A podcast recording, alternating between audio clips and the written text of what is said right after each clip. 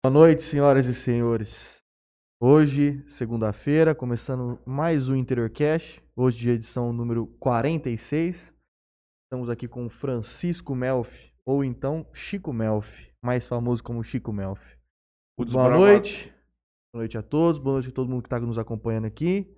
Hoje, mais uma aula. Eu acho que isso aqui já está virando uma, uma escola de, de boas histórias. Ou vai ter que pagar cachê já. já.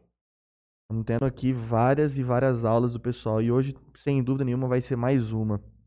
Para nós é uma alegria muito grande receber o senhor aqui, porque realmente é um expoente da, da, da nossa cidade. Já conduziu diversas empreitadas distintas. Nós gostaríamos muito que o senhor nos contasse hoje. Vamos só fazer um agradecimento aos nossos patrocinadores que nos permitem trazer esse programa e entregar para a galera que está nos assistindo e a gente também que está aqui fazendo. Em primeiro lugar, a nossa amiga Tamires da Webcam. Juninho, inclusive amanhã nós temos que fazer uma reuniãozinha para finalizar a campanha dela deste mês, também do Motel Eros, Talismã e a Lotérica Sonho Dourado do nosso amigo Júnior Ferreira. O Ferreira.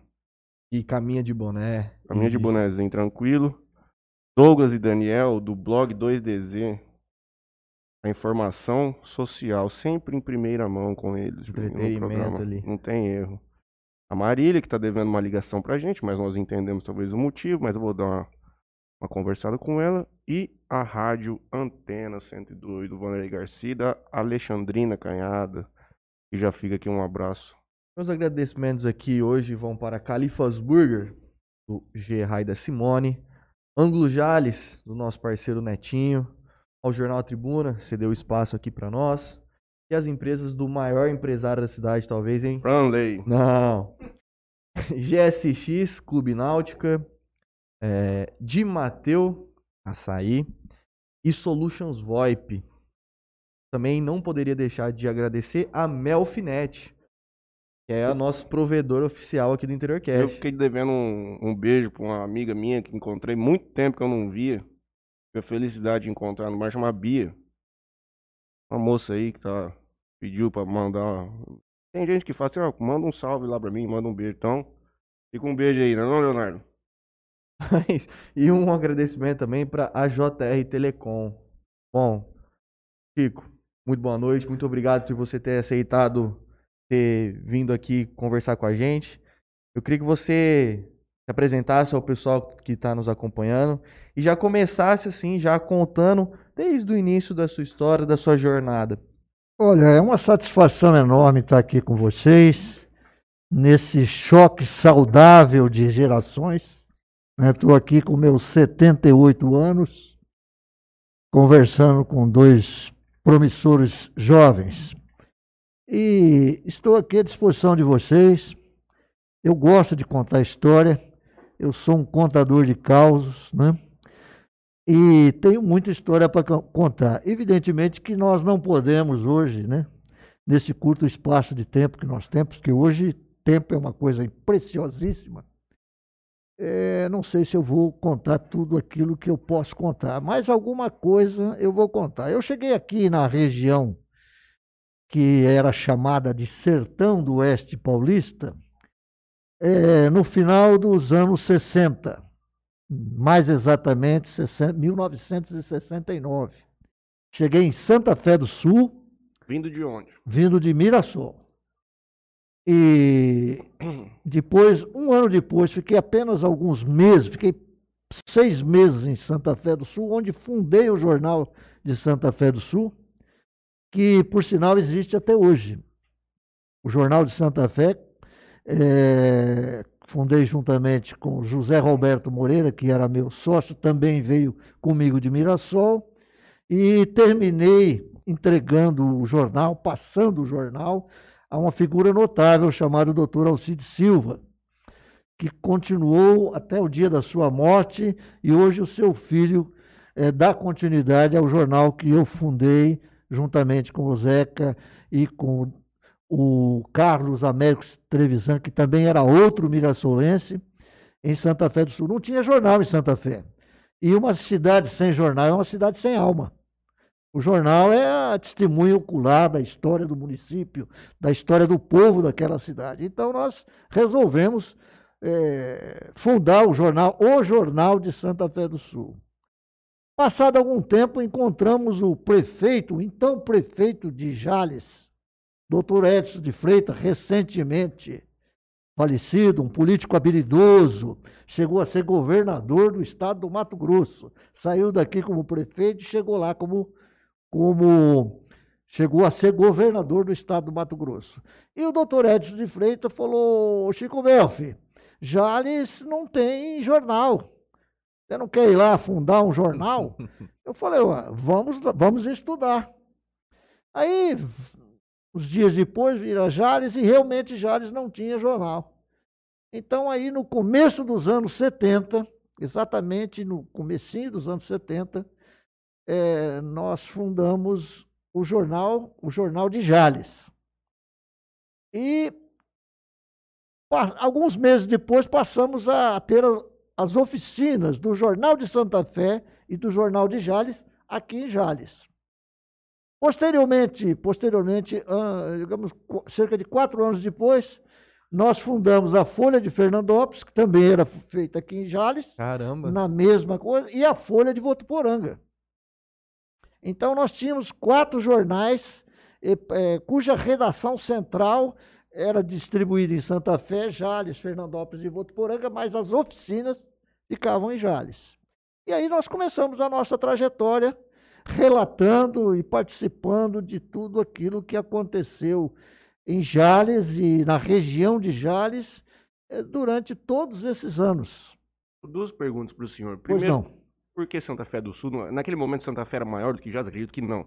Não, não e era. Que... É que nós fomos para Santa Fé naquele porque era o espírito de aventura. A gente era jovem e a gente gostava de ir para o lugar mais distante. Parece que tinha um rio, tinha um rio, tinha um rio, o Rio Paraná, que naquele tempo pescar, não, não estava represado, né? Existia umas bandeiras de lutas importantes para a gente trabalhar junto, ajudar. O caso da construção da ponte. Então, isso aí foi bandeira de luta do então Jornal de Santa Fé do Sul, Jornal de Jales, Folha de Fernandópolis e a Folha de Votuporanga. O senhor veio para cá com qual formação? Eu, vim, eu cheguei aqui como advogado. Como advogado. Advogado, mas eu, eu também licionei aqui. Fui professor é, no município de Rubinéia. Daí eu tenho até hoje uma ligação muito pessoal e muito, é, digamos assim, muito afetiva com, com Rubinéia, onde até hoje eu tenho um ranchinho lá. Eu estou desde 1976 com um rancho em Rubinéia. Eu fui um dos pioneiros de estabelecer ali um local para gente de lazer.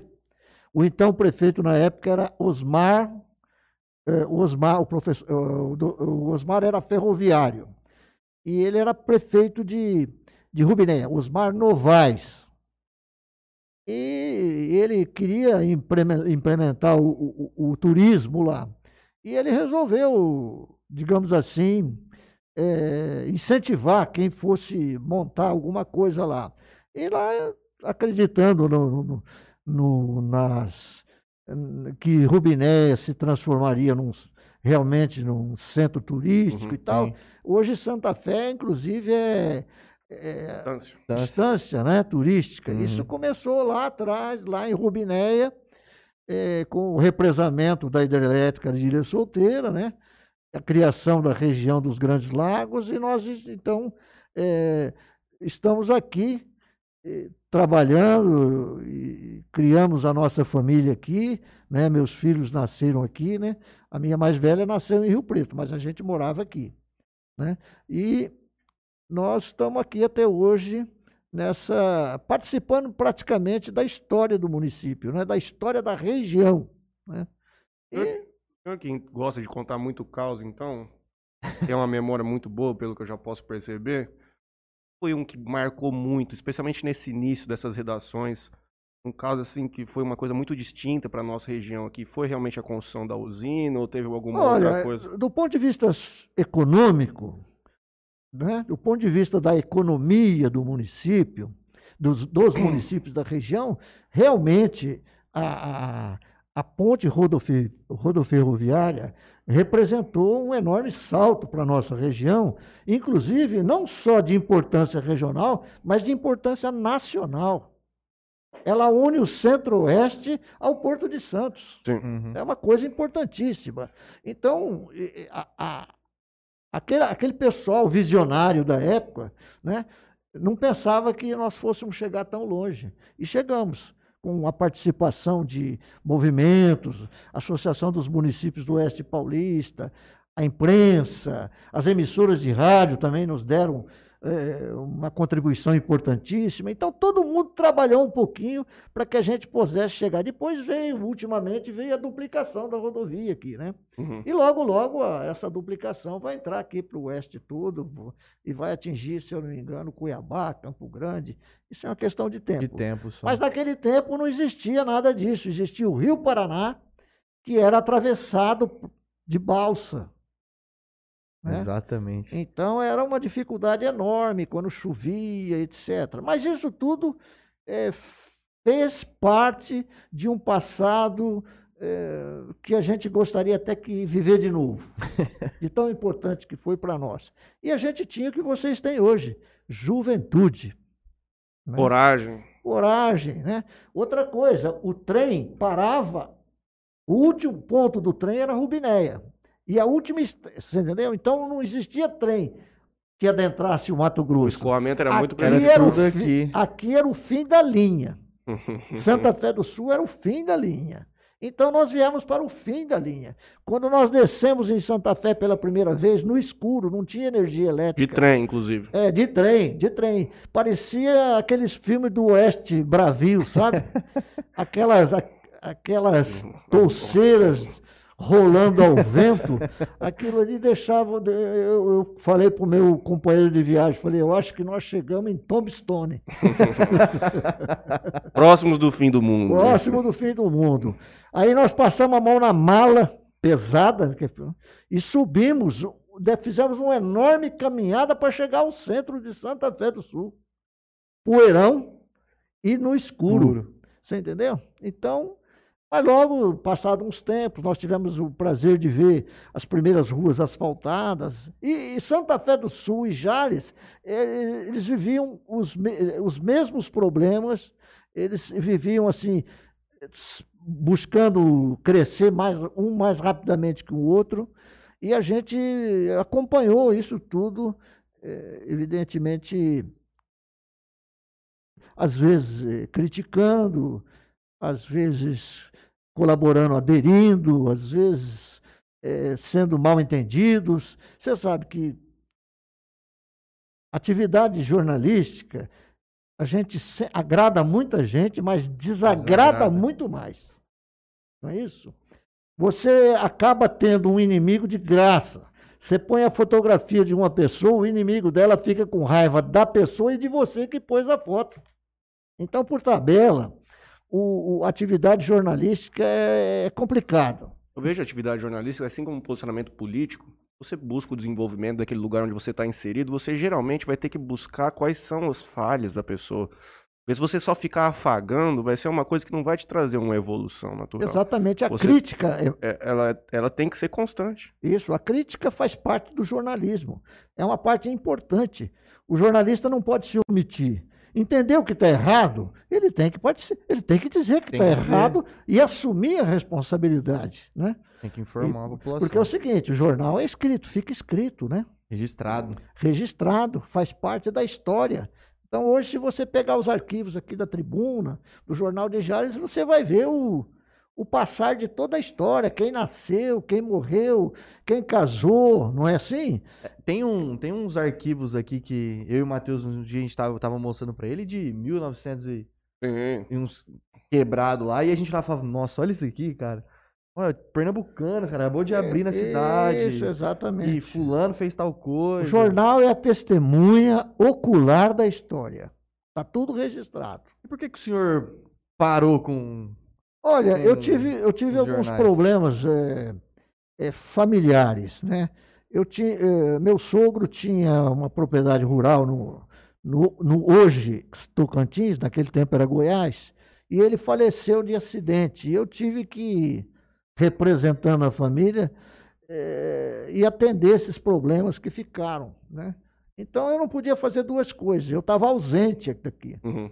Então eu tive. Eu resolvi então deixar o Jornal de Jales e está em boas mãos. Passei para o Dionel Rosa Júnior, que é uma, é uma figura extraordinária, representativa aqui em Jales, muito importante. Então, eu não me arrependo de ter deixado com o Dionel. Pelo contrário, fiquei, fico até hoje estou muito satisfeito, porque ele, ele, ele é competente. Doutor, como o senhor vê a contribuição do, do, do doutor Eufli aqui para a região? Olha, eu cheguei aqui, quando eu cheguei aqui, o, o, o, como diz o seguinte, o Eufli já não estava mais aqui. Eufli já estava em Rio Preto, Hum, onde fundou lá em Rio Preto o jornal Diário da Região, que existe até hoje. uhum. É um grande jornal em Rio Preto. Aliás, é o principal jornal de Rio Preto Acho hoje. que é o maior de lá, hein?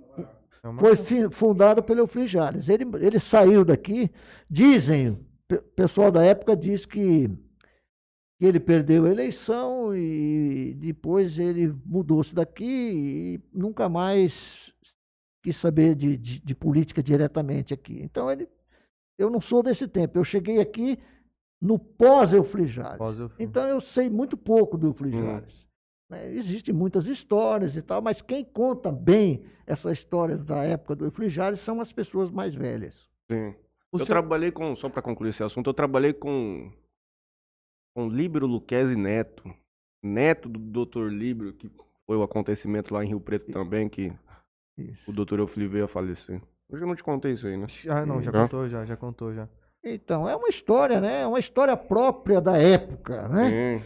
É, as, as questões eram resolvidas de forma Diferente do de hoje, diferente de hoje, né? Então, Era o velho oeste aqui. Exatamente, eu não errei muito então, na hora que eu cheguei em Tombstone, né? Não. Não, mas é- já era um período, já tinha passado esse tempo. O senhor era, era correspondente da Folha de São Paulo? Passei por isso. Que que- por uma qual era a temporada. função do senhor? Assim? É o seguinte, aquilo que a gente fazia, que nós entendíamos como importante para destacar a nossa região, a gente encaminhava em forma de notícia para lá. Entendeu? Fazia um texto e mandava. Mas não, nós não tínhamos nenhum tipo de. eh, não ganhava nada. Você entendeu? Fazia por amor à causa. Então achava que a gente achava importante que a Folha de São Paulo divulgasse a nossa região. Uhum. Porque o Estadão tinha um correspondente. O, Hum. o correspondente de Rio Preto dava bom, bom destaque às coisas da região. Mas a Folha não tinha. Então, como correspondente, a gente mandava a notícia, aquilo que a gente entendisse, eh, entendesse como importante para a cidade, Trazer investimento. isso, esse tipo de coisas, os acontecimentos mais marcantes Uhum. a gente mandava para a Folha e a Folha eh, dava o destaque, né?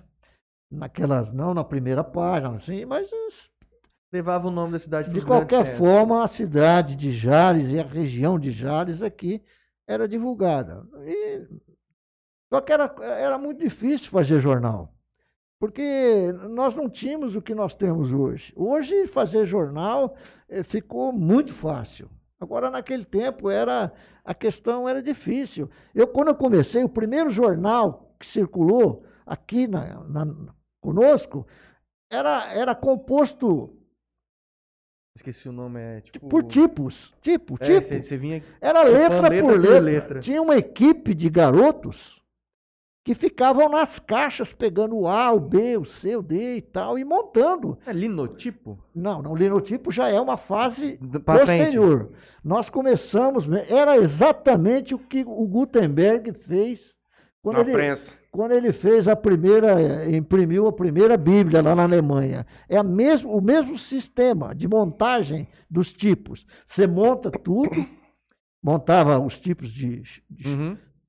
e amarrava a página, depois colocava na máquina e passava a tinta por cima e a máquina passava o papel por cima. E qual- que era a frequência de tiragem nesse início dessas A operações? tiragem, a tiragem sempre foi semanal. Semanal. Semanal. O semanário era um. Foi uma, digamos assim. Virou tradição.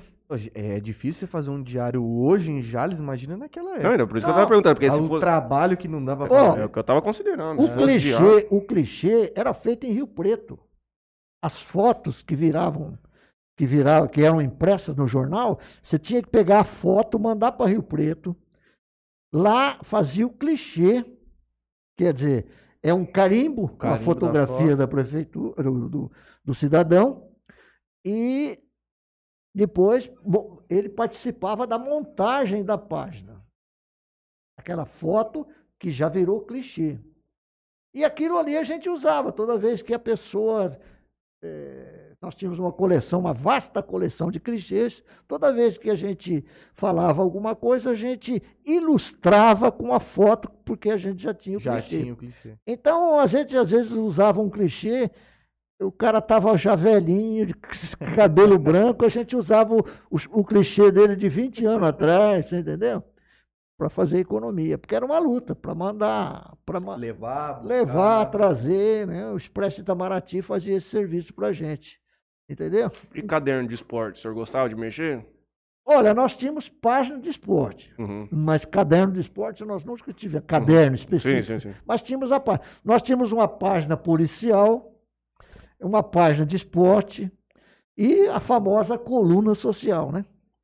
Isso sempre faltou, onde iam os aniversários, os casamentos, né? Onde o As- povo gostava de aparecer. foto- ah, todo mundo queria ver sua foto no jornal, né? Até hoje é assim, né? Hoje não, hoje o cara quer ver a foto dele na internet, não é assim? É, grande maioria. Nas redes, né? O, li, o linotipo é o que? Era as palavras? Já? Não, o linotipo era uma máquina.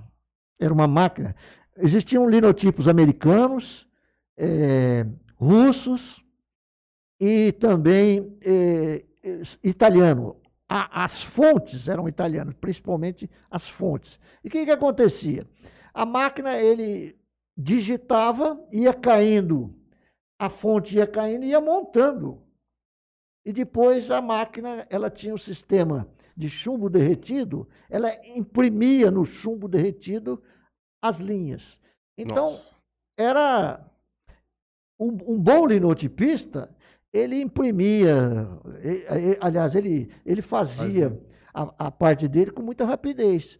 E cada linha, a máquina fazia um barulho forte, porque ela tinha que imprimir no chumbo quente. Aí o chumbo derretia e ficava a letra. Depois tinha correção. Nossa. Aí depois você tirava, fazia, passava o rolete de tinta em cima, botava o papel em cima, ia ler tudo certinho para ver se estava certo, fazia a correção, e o lenotipista depois, a todas aquelas linhas que tinham é, é, uma coisa errada aqui, uma coisa sem nexo ali, então a gente trocava depois, quando já estava na página. As, as impressoras, a primeira impressora que nós tivemos foi uma impressora é, francesa do século, do começo do século XIX. Caramba. Você precisa- Então, você vê. Depois vieram as alemãs, as Frankenthal. 1912 era a máquina. Depois, a, a mais moderna que nós trouxemos para cá era uma alemã, uma Frankenthal alemã, do ano de 1952. Então, aí depois começou fotocomposição, aí começou a acelerar o processo de impressão de jornal, de montagem e de impressão. Agora, tá, agora é uma correria, né? Agora a coisa ficou muito rápida e tal, mas nós, como dizia o ditado, nós comemos grama. Eu imagino que era uma grande empresa, ni- de número de funcionários.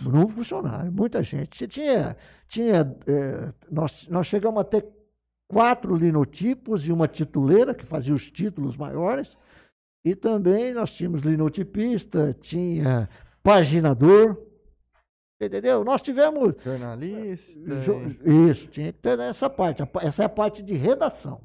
O pessoal da redação terminava o serviço e ia para o boteco. E O trabalho a- continuava por resto. Aí eu continuava o serviço, continuava na mão do, O pessoal do, da. do da- pessoal das oficinas do jornal. é. Então, e felizmente foi uma experiência que rendeu frutos. Nós, o jornal, a Folha de Fernandópolis continuou até agora ela virou O Cidadão, um jornal que existe O em Cidadão, Fernandópolis é. até hoje. A Folha de Votuporanga acabou, Não tem. não, não tem mais. E o Jornal de Santa Fé resiste bravamente lá em Santa Fé do Sul. Chamou o Jornal de Santa Fé? O Jornal de Santa Fé do Sul, que é o mais antigo da nossa rede. Entendeu? Vamos ver quem que tá mandando mensagem pro senhor aqui. O Lennon está com a gente, a Simone, um beijo, Isso. Delei Garcia, Olha lá o dele, Tamiri Souza, Delei Garcia. Aí tem história, hein? tem história. O senhor tem Um muito. grande parceiro. O Vanderlei sempre foi um grande parceiro, um grande amigo. Você entendeu? Nós tivemos aí. eh, Ele tem muita responsabilidade também na- no progresso e no desenvolvimento aqui de Jales e região. A Valdirene Andrade, Grande Chico, o Alberto tá com a gente. Franley, o pai, manda pro senhor assim, boa noite a todos, em, em especial o meu amigo Chico Melfi, grande pessoa. Franley, meu garoto, rapaz. É. Conheci muito o pai dele também, né? O Chiquito. Chiquito. É. Eu imprimi jornal pro Chiquito aqui. Ele- Lado a lado. Isso, o Chiquito tinha jornal em, Em Paranaíba, Paranaíba. chamava Paranaíba Jornal. E ele era impresso aqui em Jales. Quantas vezes levei o jornal para ele lá em Paranaíba ou levei lá. E, Atravessava com a balsa. e tinha que atravessar com a balsa. É. né? Era uma luta. Era uma é dificuldade enorme. Hoje, hoje a coisa anda, de, anda, anda muito rápido. Muito mais fácil. E naquele muito, tempo. muito. Ai, socorro. Renan Oliveira, boa noite, senhores. Ederson Torres, José Célio Martini, parabéns, camarada Chico Melfi, Obrigado. Obrigado, Martini. Vitor Amaral, Obrigado, Amaral. Wellen Soler, Caroline Obrigado. Franley, manda mais um pro senhor. Obrigado, Franley. Chico Melfi, também conhecido como Epidauro Pamplona. Não, não é isso aí. Isso, é num, isso num tempo que, que o jornal tinha, que o jornal tinha uma coluna, né? E a gente e as pessoas às vezes usavam pseudônimo. Sim. Então ela não queria se identificar, então ela inventava um pseudônimo e esse Epidauro Pamplona é extravagante, não é? É um nome gozado. É, é, certo. Isso aí, esse, esse, esse Epidauro Pamplona é personagem de um, de um, de uma história de, de um contista brasileiro, se eu não me engano, Guilherme Figueiredo. Ele, é, ele tem um livro de contos e um dos personagens era o Epidauro Pam- Pamplona. O Epidauro Pamplona era o seguinte, ele inventou uma briga entre duas pessoas e ele escrevia para os dois lados. Eu, vi- eu já ouvi uma história dessa de um cara que tinha uma livraria. Ele comprou, ele, ele tinha uma livraria na Ah. cidade, aí ele comprou a concorrência e, e aí tava tendo uma briga entre, não me lembro direito se era entre vendas de livro e aí o, o prefeito de Exate falou assim, ó, vai ter jeito, vou ter que chamar os dois da, da livraria aqui, porque desse jeito não tá dando. Ah, Aí chamou os dois, aí chegou lá no, no dia, só tinha um cara só. Ah, o senhor veio? Veio, ah, vim da, da, da Tribuna. livraria A. Uhum. O Cara, ah, o cara da livraria B não veio. Não, não. Eu sou também sou o dono da livraria B. Eu já vi essa história, ela era Tem gozada. um, tem né? um. um- Tem mais algumas coisinhas, aí, É, depois a gente mais. procura. essa história é interessante. Eu sempre gostei muito de contos. Né? Conta um conto engraçado, um Conto, bom. Olha, tem muito, tem muito. Eu adoro. Tem, tem conto. eh, Eu, eu tinha, quando eu era ga- garoto, eu gostava muito de ler conto. Eu tinha preguiça de ler livro grosso, sabe? Livro, Uhum. 500 páginas, isso, isso aí judiava da gente. E eu sempre eu me apaixonei por conto. conto. O conto conta uma grande história em poucas palavras, não é assim? Ele é condensado. Uhum. né? Então, como, como eu gosto muito de aforismo, o aforista é aquele cara que escreve pouco, dizendo muito. Muito. né? E eu coleciono. Eu coleciono isso, eu estou sempre anotando essas coisas. Por exemplo, nem tudo que balança cai, não é assim? Nem tudo que reluz é ouro. Então, esse tipo de coisa. é, Quer o- dizer muito. ele quer dizer muito. Ele condensa muita coisa. Você tira muitas, eh, digamos assim, eh, muitas eh, verdades em máximas e, e- e- e do, do- do chamado dito popular. Tem algum conto famoso aqui da nossa cidade? Não, não tem. Aqui a ge- a gente não costuma, eu não costumava. Você sabe, você escrever contos sobre gente próxima de você. Uhum. É complicado. Pode né? criar problema, né? Se eu tivesse que escrever um livro de contos sobre coisas que, que eu fiquei sabendo em Jales, eu teria que soltar de avião e mudar daqui.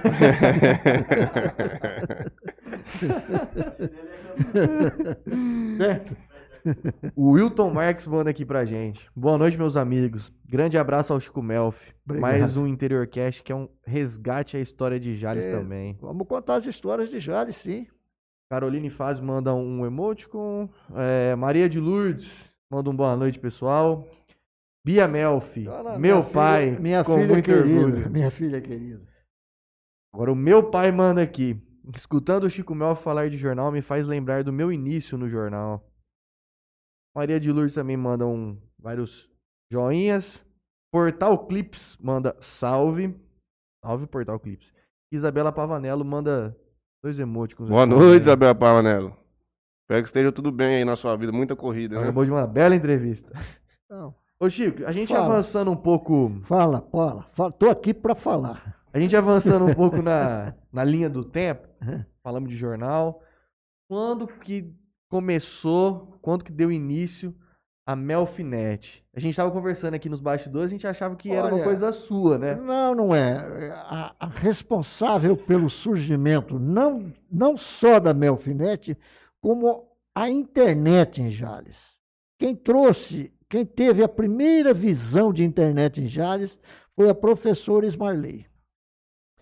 Ela sempre foi muito observadora de tudo que acontece ao derredor, né? tudo que acontece de novidade. Então, na época, ela um dia veio me falar: olha, tem uma tal de internet aí, vai chegar, nós precisamos ir atrás disso aí. Eu falei: o que, que é isso? Ninguém, você entendeu? Mas ela, ela, ela foi descobrir isso. 95? Ah, foi, foi por aí. Antes, eu acho que até um pouco antes. E aí, um dia ela, eh, ela me falou, olha, nós precisamos colocar um provedor de internet aqui. O que, que é isso? Eu falava, o que, que é isso? Não, provedor de internet é uma coisa mais ou menos assim. Tá? Precisava, naquele tempo, usava a tal de internet discada. Discada. Muito bem. Moral da história. O primeiro provedor de internet da região foi em Rio Preto. Chegou em Rio Preto. Se eu não me engano, eles me chamavam, chamava Zap, se eu não me engano. Bom, e logo em seguida saiu aqui o, o primeiro provedor da região que foi a Melfinete. Ela resolveu, né, me prestar uma homenagem e colocou o Melf aí antes do NET. Nós não sabíamos que a coisa ia ficar grande, você entendeu? A gente não tinha, na época, uma noção, porque a, a internet era usada só entre universidades. Sim. Né? É, começou com esse objetivo, ele tinha cunho científico. Não era como né, hoje que popularizou, né, hoje ninguém vive mais sem internet. Então ela teve essa visão e nós começamos, é, fizemos o primeiro investimento. Naquele tempo, para você ter internet, você tinha que ter telefone. E telefone naquele tempo custava muito caro. Caro. Então nós chegamos, fomos comprando, fomos investindo em telefone. O telefone. Depois, evidentemente, foram mudando, as coisas foram mudando. E- mas, na verdade, começou com. Era telefone, e você ligava no telefone e era discava, Discava. aquela coisa toda, e começou assim. Então, na verdade, não é o Chico Melfi o responsável pela chegada da internet em Jales. O responsável pela chegada da internet em Jales é a professora Ismarley, Que no caso é a sua mulher? que é minha esposa. Então, isso. Então, é o, o- se, se tiver algum mérito, o mérito é dela. Né? E ela cuidou muito bem da internet no começo, você entendeu? Ela que- é firme, porque dava trabalho. Ah, com Ah, certeza. você né? entendeu? Aquilo caía toda hora. O cara, o cara, o cara tá lá na internet, daqui a pouco liga e vai daqui, defeito, e, e é- era muito complicado você dar suporte Suporte. naquele tempo. E, su- porque- e quem dava suporte era o dono da internet, ele tele, era no telefone, o cara te xingava no telefone. Entendeu? Então, você tinha que estar ali com o telefone, ela dormia com o telefone na cabeceira da cama dela. E o cara, três horas da manhã, pronto, deu algum problema, ah, o que, que foi? Tá, tá. Não, desliga, liga de novo. Aquela coisa. fora da tomada. Então, e começou, foi uma luta enorme. Aí depois que a gente comprou aquele monte de telefone, Não precisava mais. Não, não, Mudou tava pra- lotado, não. A telefônica resolveu dar internet de graça. É, ela virou. Nós, com- nós comprávamos o link dela e revendíamos o link. Que na verdade esse é o negócio da internet. Uhum. É revender link. Muito bem, ela começou a dar a internet de escada, de graça. Era aquele depois da meia-noite. Não, não, de graça, de graça. Porque, porque ela incluía no quê? No No telefone. telefone, na conta do telefone. Bom, quebrou todos os, os provedores de internet. Você entendeu? Aí o que, que aconteceu? Veio uma nova fase. Nós tivemos que correr para a internet via rádio, que já era um salto. Já era uma coisa diferente e mais moderno, e Mais operacional também. mais operacional, atendia melhor. Então aí nós passamos para a fase da internet eh, via rádio. Entendeu? E chegamos a botar aqui um transmissor em Jales e a gente vendia internet em Paranaíba. Olha, Caramba. É, daqui lá jogava o transmissor e internet Paranaíba. Então toda a região aqui, quem chegou primeiro foi a Melfinete. Certo? Mas isso não quer dizer nada. Os outros provedores também é natural que outros surjam, né? A concorrência, isso é. O, É, mu- o mundo é negócio. assim. Uhum. Ah, sim. Né? E a gente entende isso. Mas no, no, no- no quesito pioneirismo, essa ninguém tira da gente. Eu me lembro do meu primeiro contato com a internet aqui na cidade de Jales. Eu tava sentado no colo do meu avô, aqui nessa casa também, aqui na, na Alfonso Osavo Molina. Devia ter coisa de 7, 8 anos no máximo. Devia ser 90, e- 98 para 9, talvez. E eu me lembro que tinha um programa de baixar música que chamava-se Casar, não me engano. Isso, casar. Lembra do Casar? É o tal de casar. Pra baixar um vídeo, esse que a gente assiste no YouTube hoje, um clipe de uma música, demorava mais de 24 horas. Você fazia o download a 5,6, porque a internet era de 56 kbps, mas ainda no mesmo formato que é hoje. Fazia o download a 5,6k por segundo. Isso, Você exatamente. fazia um vídeo de 40 mega, era 24 horas.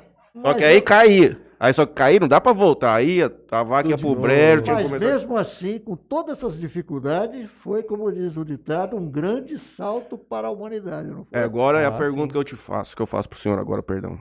O que, que o senhor acha que revolucionou mais a sociedade? A prensa lá atrás, quando ela veio, meio que também Não, tudo, fez uma transformação brutal, ou a internet? olha, tudo, tudo é importante, né? A história é importante. Uhum. Quando Gutenberg imprimiu a primeira Bíblia e criou praticamente a imprensa, de lá para cá as coisas foram evoluindo com o decorrer do tempo.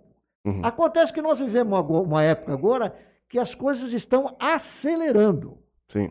Então, o crescimento, a evolução foi lenta, muito lenta. E hoje, que, que acontece? As coisas evoluem muito mais rapidamente.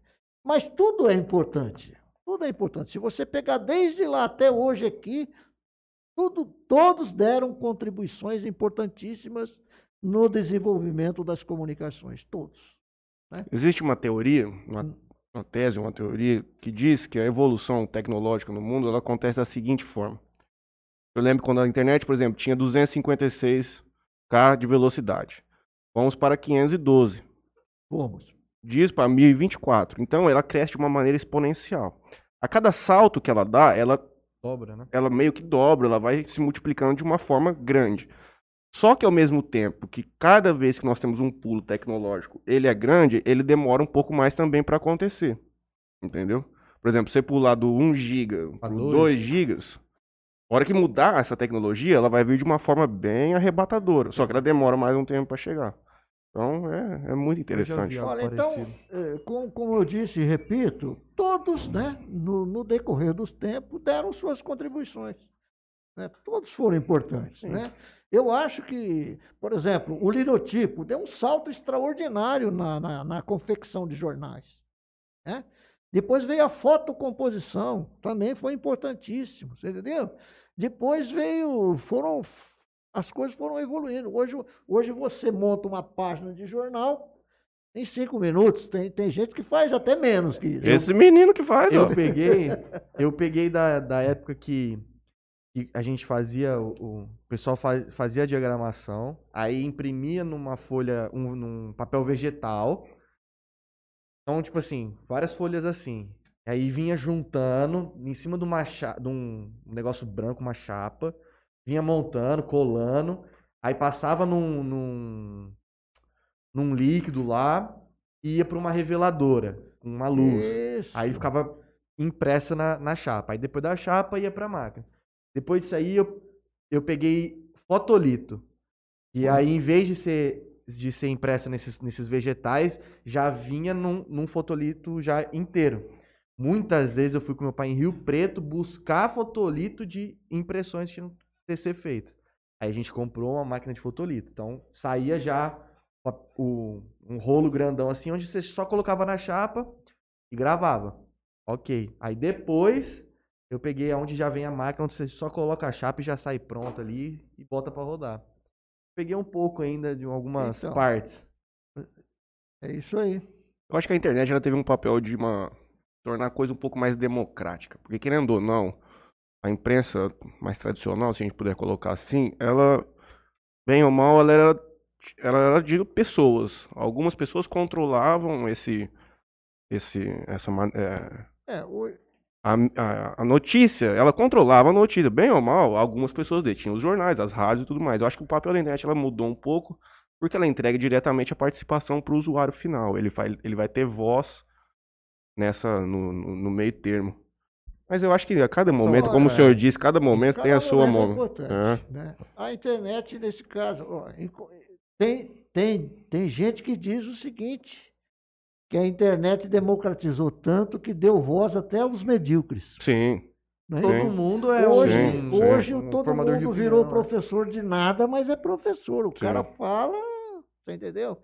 Como se ele fosse um intelectual e tal, mas na verdade é o seguinte, não tem responsabilidade. né? E outra coisa, muito irresponsável. né? Uhum. A internet hoje é um, é um instrumento perigoso. Sim. né? Hoje deu, hoje destrói as pessoas com uma, de- com uma facilidade extraordinária. Na mão de gente irresponsável é arma de destruição em massa. Sim. Entendeu? Então, eu, eu vejo a internet com muita preocupação sobre esse aspecto. Thiago. Não, obrigado. Nós, nós, temos que, nós temos que não controlar, porque pode ser até antidemocrático fazer isso, né? Censura não é bom. Mas garantir a Mas nós responsabilização. precisamos responsabilizar duramente Ah, não pode Quem ir lá e falar qualquer coisa. quem né? utiliza a internet, quem utiliza as redes para fazer o que eles estão fazendo hoje. É um lixo tóxico que nós estamos vendo por aí. É muito triste mesmo. Entendeu? É, é impressionante. Eu fico, eu fico assim é, chateado muitas vezes, né? Eu até evito comentar essas coisas, mas de vez em quando eu fico pensando onde nós vamos chegar se as coisas continuarem assim. Então é preciso pôr um freio na internet, não censura, mas responsabilidade, leis severas, para que quem utilizar aquilo de forma Mentirosa. a destruir a reputação do outro. Rapaz, como é que o cara pega uma foto de uma pessoa, da intimidade de uma pessoa e solta no ar? E solta, entendeu? Destrói a pessoa. E não acontece nada com o cara.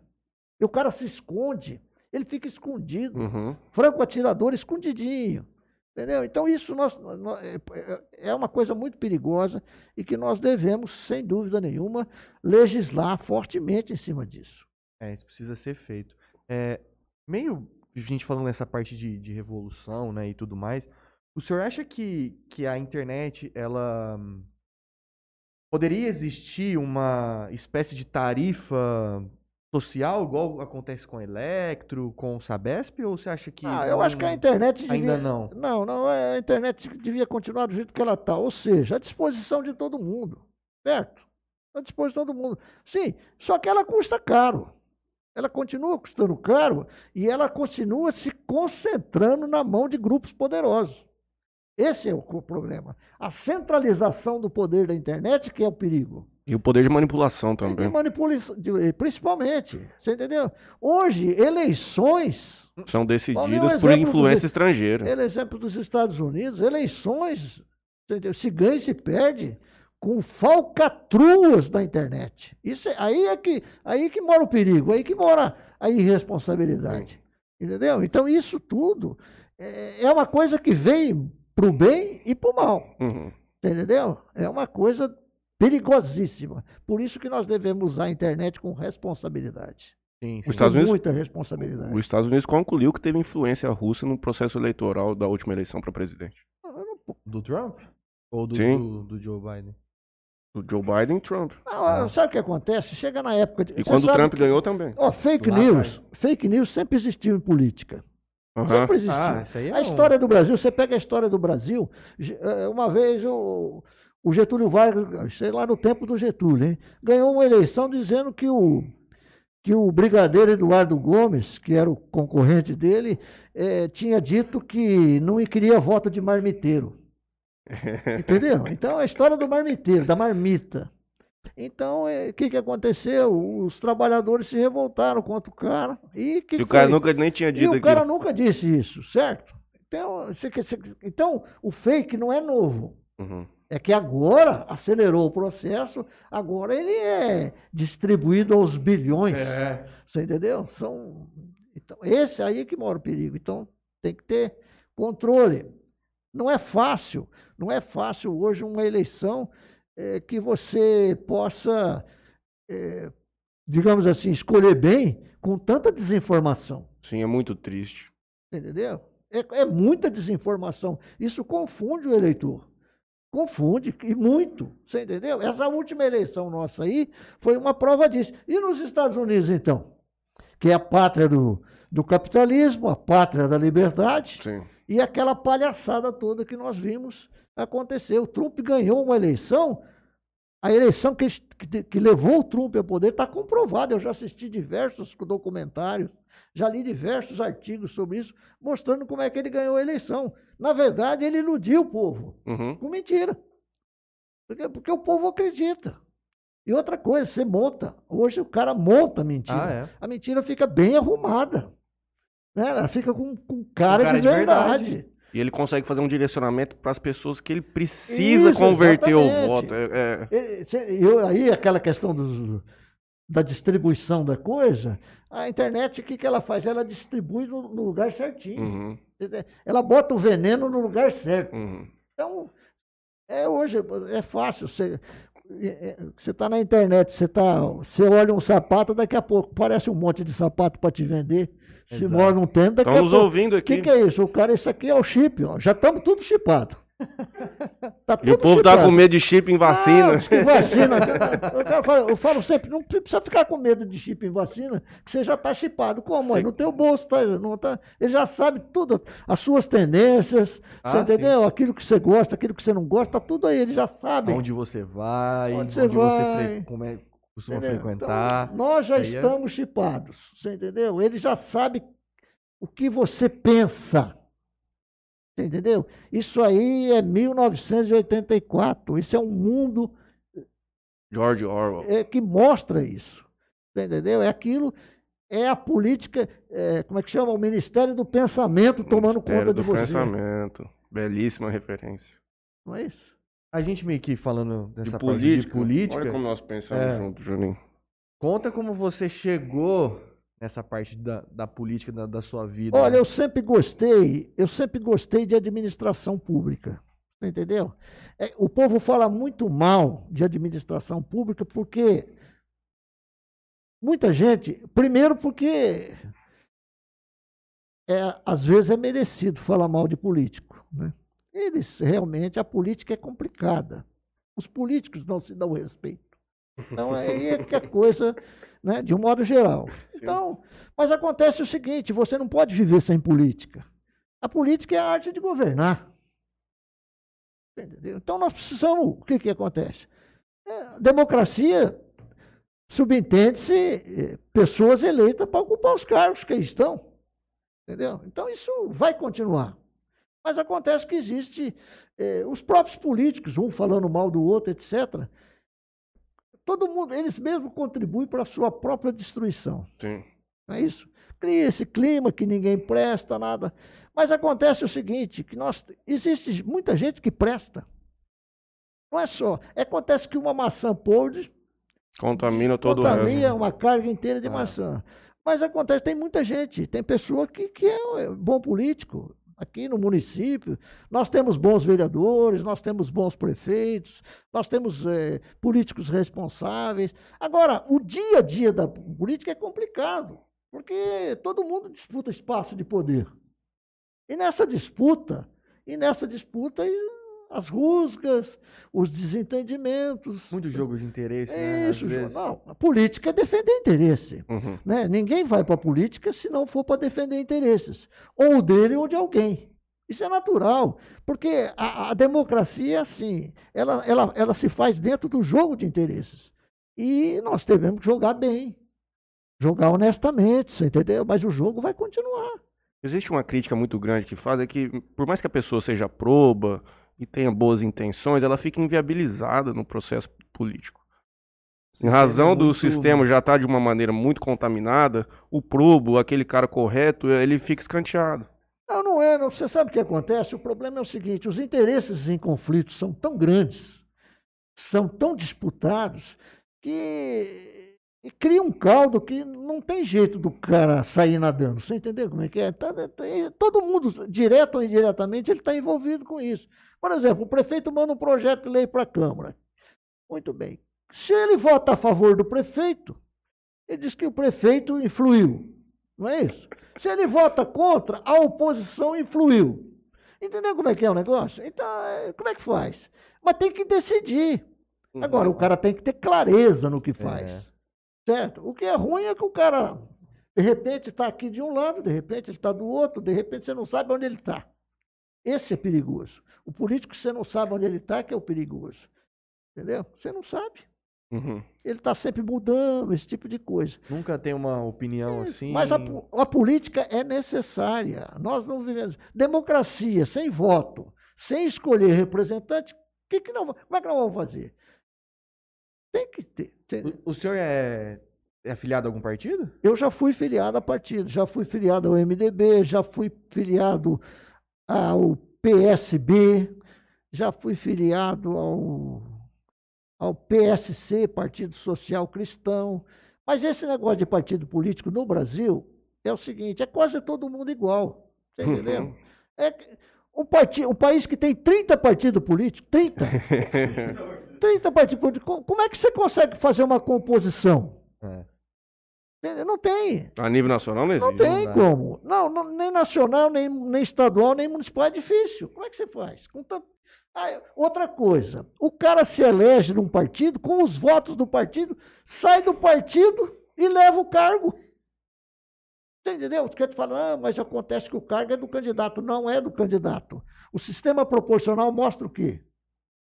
Mostra o quê? O cara, nenhum vereador em Jales foi eleito com seus votos próprios. Nem, nenhum conseguiu o quociente eleitoral. Entendeu como é que é? Uhum. Então o vereador não é vereador dele. É vereador do partido. É vereador do partido. partido. O sistema é assim. Uhum. Então o que, que ele tinha que fazer?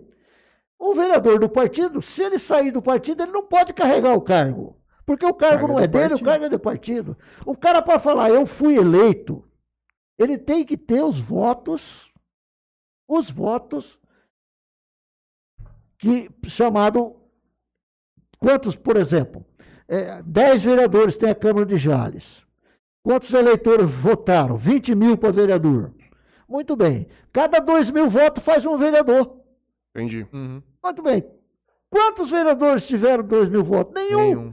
Então todos o eles. Gouveia, acho que foi 1.200. Todos eles se elegeram com voto legenda, voto do partido. partido. Muito bem. Ele não é dono do, do mandato Ele não dele. fez a cadeira dele. Isso, exatamente. O partido Aí o que, que ele dele. faz? Ele pega, ah, não estou bem aqui, tem um projeto que é polêmico e tal. Ele pega, sai do partido.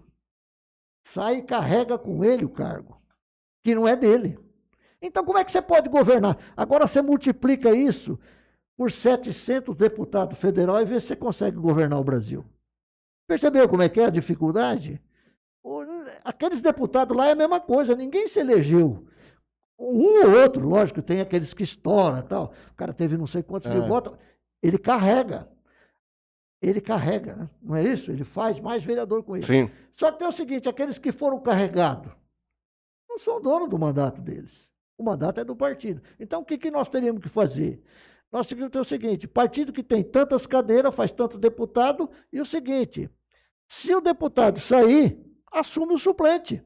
Uhum. Entendeu? Aí você dá força para o partido. Como não tem fidelidade partidária, os partidos e nada é a mesma aí. coisa. Fica um balcão de negócio de deputado federal. É balcão de negócio. Você entendeu como é que é? Porque eu tô, tô aqui agora, amanhã eu tô, tem 30, eu vou para onde eu quiser. Uhum. Nós temos hoje, eu não estou criticando, Ah, nós temos um presidente que não tem partido. Exato. Ele saiu, cadê? Ele não precisa. Ele foi eleito por partido, ele tinha que estar no partido. Que história é essa? Uhum. O partido é dele? Você entendeu? Então, como é que faz? Deixa eu voltar aqui no É YouTube ver aqui mais. é complicado isso. Então, governar não é brincadeira, não. Eu acompanho política há muito tempo, acompanho o prefeito, eu sei das dificuldades, já trabalhei em Câmara. Gente, a gente tem que ter paciência com os políticos, viu? Eles não são tão ruins assim. São ruins, mas não, nós exageramos na crítica. Eu já trabalhou com vários É, é, já, prefeitos já. aqui, né? É, Já, a gente sabe, é outra coisa. Não existe escola para político. É. Não existe escola de formação de político. O político, ele nasce do povo. Quem bota o cara lá é o povo. O cara reclama, ah, por causa disso, gente, quem votou no cara?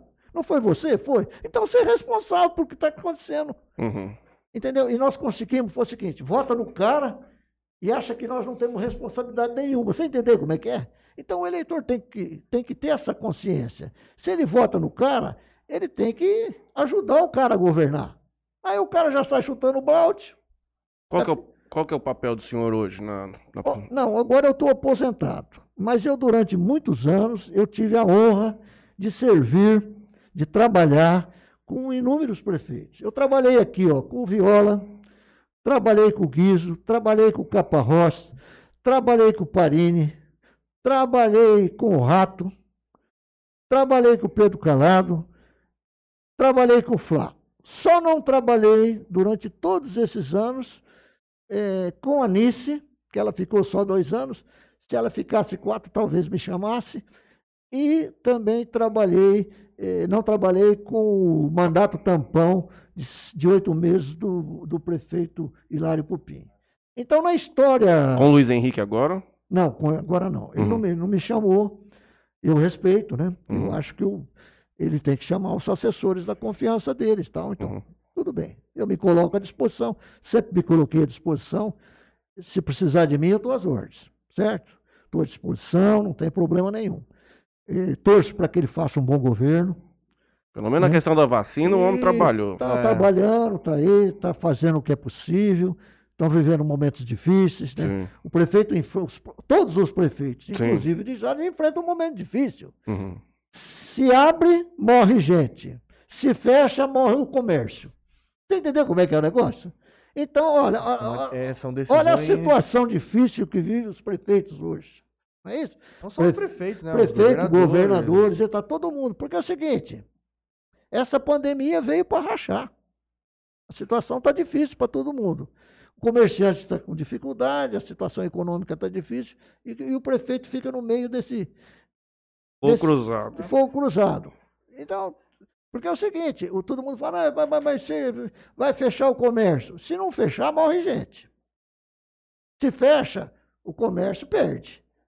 Comércio, a indústria, todo Sim, mundo sim. perde. Então, é, como é que faz? O prefeito fica aqui, abre aqui, fecha ali, e, né? Ele vai tentando Vai costurar, tentando. assim, de uma forma que não... A gente tem que entender isso. A gente tem que ser tolerante com isso. São coisas que acontecem que... O prefeito, você acha que o prefeito quer fechar? Não. Não, ele quer que abre. É muito impopular pra ele. Ah, mas você acha que o prefeito quer que morra gente? Também não quer. Uhum. Entendeu como é que é? Então, temos que. É uma encruzilhada. Olha, a gente tem que ter tolerância. Tolerância é a palavra certa. Nós não temos que ter preconceito, mas e devemos ser tolerantes. Senão, é- senão não, não conseguimos conviver. É isso que nós precisamos. E por isso que eu tenho muito respeito pelos prefeitos, pelos vereadores. Quer dizer, apesar de, de vez em quando, né, eles, eles aprontam, como diz o outro. Mas a gente tem que ter respeitado. Porque, afinal de contas, quem botou eles lá fomos nós. A responsabilidade é nossa. Entendeu? Se você criou o monstro, você que criou. E cuida É, dele. não é, você tem que cuidar. Quem pariu. Embale. É, vamos ver o que a galera tá mandando pra gente. A Renata. Vai lá. A Renata Trindade manda assim: Meu sogro é a voz da sabedoria. Uma, con- Obrigado, que Renata. uma conversa é uma aula. Você- Realmente. Você é minha. Eu sou teu fã. Vitor Amaral, aí sim, fez moral com a, com a esposa, quando deu crédito a ela aqui, a, a internet. Não, é ela que realmente. Gustavo Balbino, salve. O Toninho Cruz, o Antônio Cruz, boa noite. O Chico é a voz de experiência, da experiência. Obrigado, Toninho. Gustavo Balbino, uma pergunta para o senhor. A Constituição garante a livre manifestação, opinião, mas impõe também responsabilidade ao agente. Qual a opinião do senhor sobre recentes prisões de expositores de opinião? Daniel Silveira, aquele careca que teve um tempo atrás, e agora Roberto Jefferson. Os poderes, o judiciário principalmente, estão fazendo ativismo judicial ou estão corretos? O senhor fica à vontade para responder, se não entender que é o caso. Não, eu entendi perfeitamente, eu tenho minha opinião formada. Eu acho o seguinte: a língua é o chicote da alma, Uhum. não é isso? Já Sim. está escrito lá na Bíblia. Isso vale para a política também. O sujeito tem que ser responsável pelo que ele fala e pelo que ele faz. Certo? Se o, o cidadão utiliza o seu mandato para jogar lama em cima dos outros, ele tem que ser chamado a atenção, ele tem que ser punido, ele tem que ser responsabilizado. Uhum. Isso é óbvio e ululante. Não é? Da mesma forma que um juiz tem que ter responsabilidade. Fundamentação. Fundamentada. Muito bem. No caso em questão que nós estamos vendo agora, essa, essa disputa entre o Poder Executivo e o Poder Judiciário não é bom para a democracia. Não. São poderes. eh, Você vê a Constituição. O, Executivo tem a sua função, o Judiciário tem sua função, né? Uhum. E o Legislativo tem sua função. Então, cada um tem que atuar segundo o que estabelece a Constituição e tem que haver respeito e entendimento mútuo entre eles. É é, se Mas não- o problema é que os papéis eles estão se confundindo. Não, acontece o seguinte: acontece que to- eles fizeram uma. armaram um problema. É o seguinte: o Brasil, depois que derrubaram a presidente, de lá para cá, nós não tivemos mais tranquilidade. O país precisa de tranquilidade para poder caminhar, para poder crescer, para poder colocar projetos Tal da segurança jurídica. entendeu? Então tem que ter segurança jurídica. Se, se- se não houver isso, então o que, que acontece? De lá para cá, de lá para cá, depois que derrubaram a, presi- a presidente legitimamente, não estou entrando no mérito se foi boa, se é ruim, nada. Eu estou dizendo, estou analisando um panorama sobre esse aspecto. Tiraram a presidente, muito bom. De lá para cá, desestruturou. Virou uma loucura, uma briga só. Uhum. Não para essa briga, não acaba. Uma O bagunça. povo não sai da rua. Você está entendendo? E, e- e como é que faz? É, então, nós, nós estamos vivendo, vivendo um período de muita conturbação política. E todo dia tem um fato novo, todo dia tem uma briga nova. Não é fato novo, é briga nova. É uma disputa nova. Você acha que podia estar acontecendo uma briga entre o Poder Executivo e o Poder Judiciário? Os poderes são eh, harmônicos. Uhum. Teria que haver harmonia. Mas não. Nós estamos aí nessa brigaiada. Pé de guerra entre eles. Entendeu? Então, o que nós precisamos é o seguinte: estabilidade política. O país precisa caminhar em paz. Doutor, eu acho que nós estamos tão distante disso. O ano que vem vai ser a prova de que o mundo, o Brasil vai virar um caos ano que vem. Então, e agora com essa internet aí, né? Redes sociais, essa brigaiada nas redes sociais. Ano que vem vai ser complicado. Então, hein? vai. Nós, nós tivemos o ano passado, a eleição passada já foi uma amostra grátis. Agora, tem certas coisas que me deixam perplexo. Como é que o cara teve 57 milhões de votos e fala que foi roubado? Eu não entendo essas coisas. Você entendeu? Acho que ele tá com medo já da Não, eu, próxima, só nunca, eu pode. nunca vi na minha vida, eu, eu- na minha vida eu só vi um prefeito, e não vou falar o nome dele, porque isso faz parte do folclore. Um prefeito que ganhou a eleição e ficou bravo. Você entendeu? Eu tive, eu conheci um prefeito que ganhou uma eleição e ficou bravo. Você entendeu? Eu vi uma história essa semana no Twitter de que o cara saiu para candidato a vereador. E na sessão, ele só. A mulher dele tinha que votar nele. E ela votou. Mas roubaram o voto dela e ele. Depois ele falou assim: ela, meu bem, eu votei. Não sei, mas não, não tá na. na Não tá lá, na ué? tira? O que, que tá acontecendo? Se for o senhor, o senhor deve conhecer diversas histórias Eu dessa de acho, quando o voto olha, era impresso, de, de artimanha, de. Se eu tivesse que apostar, eu apostaria que essa mulher não votou no marido dela. Certeza. tem uma história, go- Certeza. tem uma história gozada. ela, acho que ela fez bem, viu? De não ter votado no Meu marido. avô conta uma história gozada também com a minha avó. Teve um candidato a deputado estadual lá de São Paulo, acho que se chama Patrick Dumont. Era amigo deles aqui. E o companheiro falou assim: Ó, Valério, se você puder trazer o voto do, do senhor da Alexandrina, vou agradecer. E o Valério falou: Dino, voto no Patrick Dumont, pelo amor de Deus. Ela foi e votou. E na, na, na sessão dela só teve um voto, que foi o dela. Se não vota também, ia ficar, pô, já pedi pra você votar no cara. Dá pra saber se não votou ou não. Sim, mas aí só teve um voto. Foi dela? Então foi o dela. É, Mas cumpriu. acontece aham. o seguinte: hum, a- a- o resultado de uma eleição, depois que votou o voto na urna, não tem que questionar mais nada. Nós temos um dos melhores. Ó, o Brasil dá de 10 a 0 em quase todos os países do mundo nessa questão de eleição. Sim. A nossa eleição é auditada de forma inteligente. Nós temos aí um bom sistema, funciona. O que machuca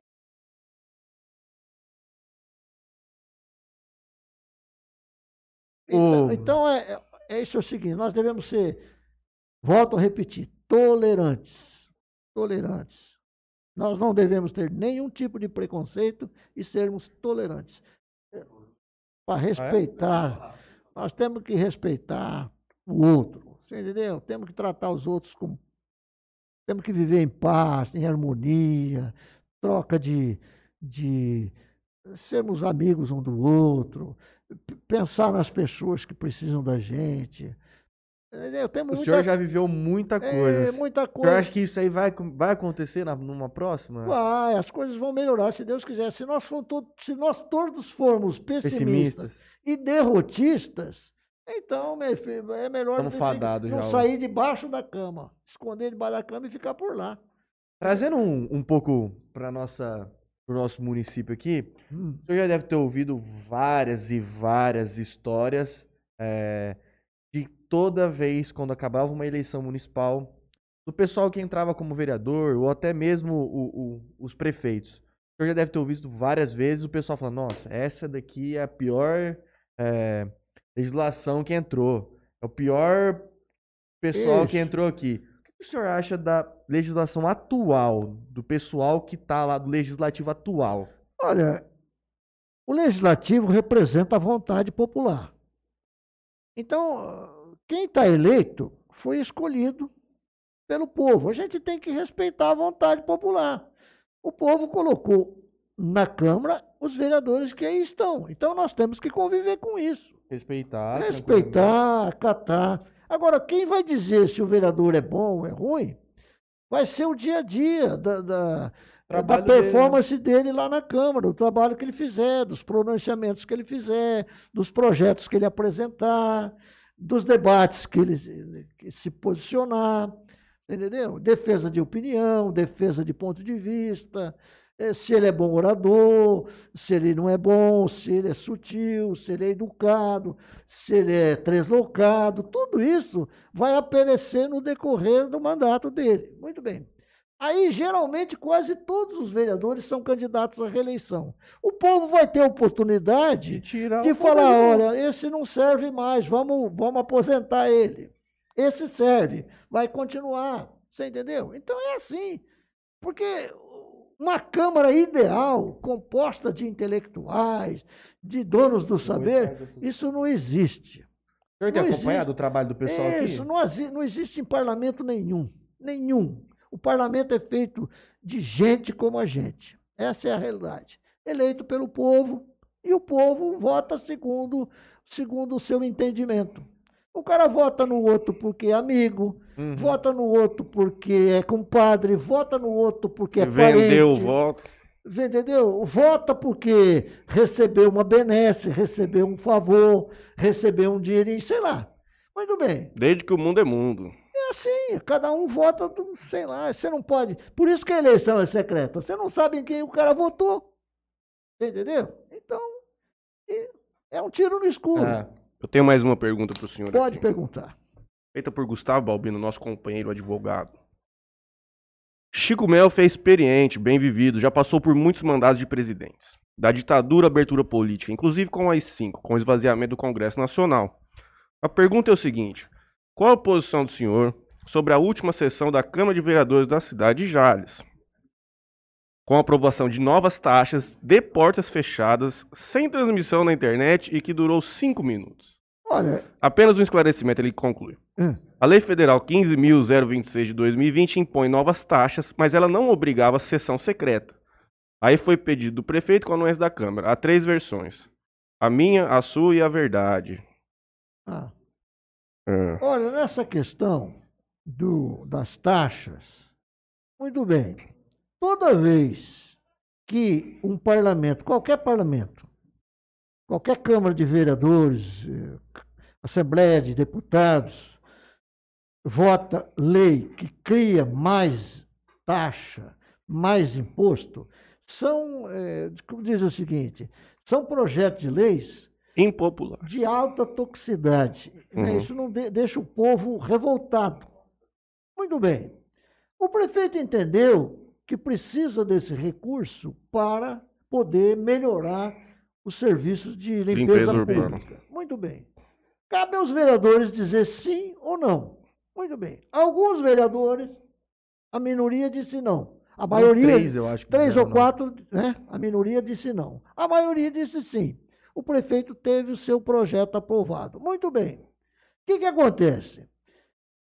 Os vereadores que votaram contra terão aí um, um espaço de certa simpatia no meio do povo, porque o povo não gosta de imposto. Uhum. Então, Isso é natural. Os vereadores que votaram contra vão ter um desgaste, vão pagar por esse desgaste perante a opinião pública. Muito bem, mas o tempo se encarrega de curar o queijo, não é assim? Uhum. Muito bem, daqui uns dias, daqui uns dias o povo já esqueceu disso, Vai nem mais estar falando disso. não vai nem lembrar, já confundiu, já não vai nem saber em quem eles votaram. Apareceu uma Quem outra votou, coisa. quem votou- o tempo se encarrega de colocar as coisas no lugar. Uhum. Então, então, quem votou a favor do imposto vai se desgastar. E quem votou a favor vai ter um momento, sim, de, de como dizer, euforia e tal. Ó, você viu, fulano de tal votou contra. Esse é bom. Mas logo, Uhum. logo ele está misturado com os outros. Daqui a pouco- na mediocridade. Muito né? bem. Eu acho o seguinte: se o prefeito realmente usar esse dinheiro para atender às necessidades, que, porque outra coisa, o município sem arrecadar, ele não pode viver. Uhum. Tem compromisso. Então, tá bem, vamos torcer para o prefeito usar bem o dinheiro que ele vai conseguir arrecadar. Novas taxas e impostos são as histórias mais antigas da Bíblia. Isso, Elas sempre virão. Sempre não viu, tem jeito. Taxa, qualquer. Você pega, você pega. Mas eu- A até, história do mundo é uma história de taxa. ele até esclarece aqui, porque a questão dele não é nem da legalidade ou não da cobrança. A Que que questão ele dele é que, que é foi as escondidas. Por que só essa foi as escondidas? Isso é uma coisa que preocupa muito. foi meio Olha, E até é uma tosquice, porque já sendo uma cidade tão pequena, os que votaram contrariamente, eles claro que vão expor Não, aqueles que votaram a favor, todo mundo vai saber. Mas ele tem razão de tá, achar Sim, esquisito. É, Né? O, o, o munícipe, o eleitor, tem, tem o direito, como, ele- como cidadão, de, de, de discordar da forma como foi votado. Para que votar escondido? Se eles estão votando escondido, né, que segundo ele falou, não sou eu que estou falando. E anunciaram o e horário anunciaram do, então, do- ó, tudo, né? entendeu? Se eles Foi feito a toque de caixa. eles tá vão ter desgaste, vai ser desgastado. Isso aí pode custar voto na reeleição deles. Márcio Garcia manda assim: um grande abraço, senhor Chico Mel. Obrigado, Parabéns pela bela entrevista, serenidade e sabedoria. obrigado. O Franley Pai manda o seguinte: Antigamente boi voava nas sessões da Câmara Jalesense. Conte-nos aquela eleição de presidente onde depois da sessão houve duas festas festejando a vitória. Isso. É uma história interessante. O, Franley que está perguntando. Franley, eu vou rememorar. Essa história eu já contei algumas vezes. Era o seguinte: nós tínhamos, naquela época, se eu não me engano, 15 vereadores. Uhum. Entendeu? Então, para você, você ter maioria, você tinha que ter oito vereadores do teu lado. Oito contra sete, não é assim? Sim. Uhum. Muito bem.